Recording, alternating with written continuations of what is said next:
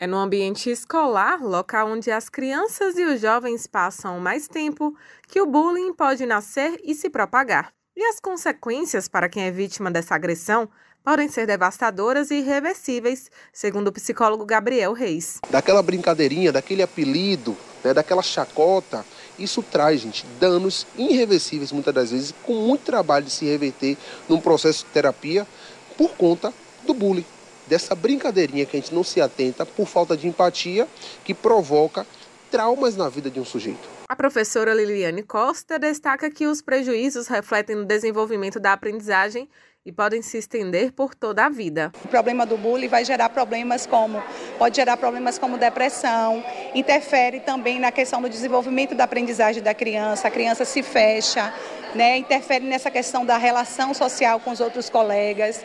Então, os prejuízos são para a vida inteira. Em uma escola que fica no bairro do Cabula, em Salvador, a professora inseriu o tema como assunto na aula. Nós trabalhamos com eles os temas, o que é o bullying, quais as formas de bullying, como identificar as vítimas de bullying, o que fazer diante de um caso de bullying.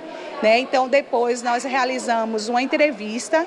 Nessa, nessa entrevista, o objetivo foi identificar quais crianças né, sofreram bullying, não só no contexto escolar, como também fora do contexto escolar. O filho da empresária Karine Barros, de 9 anos, já sentiu na pele os efeitos nocivos do bullying. É importante nós pais trabalharmos essa, essa passar para os nossos filhos isso, né? Que o bullying ele pode acontecer tanto ele recebendo como passando. Então eu oriento meu filho a não passar o bullying, não cometer bullying com nenhum coleguinha e também não quero que ele sofra, porque é uma situação muito constrangedora. Eu falo porque eu já passei por isso.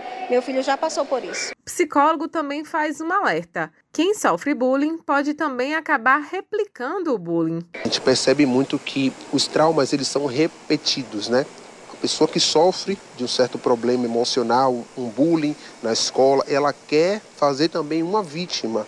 Então ela vai repetir esse trauma, essa vivência que ela, não, que ela teve de forma é, danosa, ela tem uma tendência assim a ser repetida, né? E sem falar também do problema que é das pessoas que estão vendo aquele bullying acontecendo na escola e ter também o medo de ser alvo. É preciso que todos estejam atentos, professores, famílias e amigos, para identificar qualquer sinal de agressão. Cabe esse pai estar tá mais perto, cabe essa mãe estar tá mais perto, para entender o que é está acontecendo e acompanhar de fato. E a família ter esse laço e essa união emocional, porque a qualquer sinal de uma rachadura, de um dano, isso pode ser acolhido com mais rapidez e ter um certo resultado aí na proposta de um acolhimento nesse problema.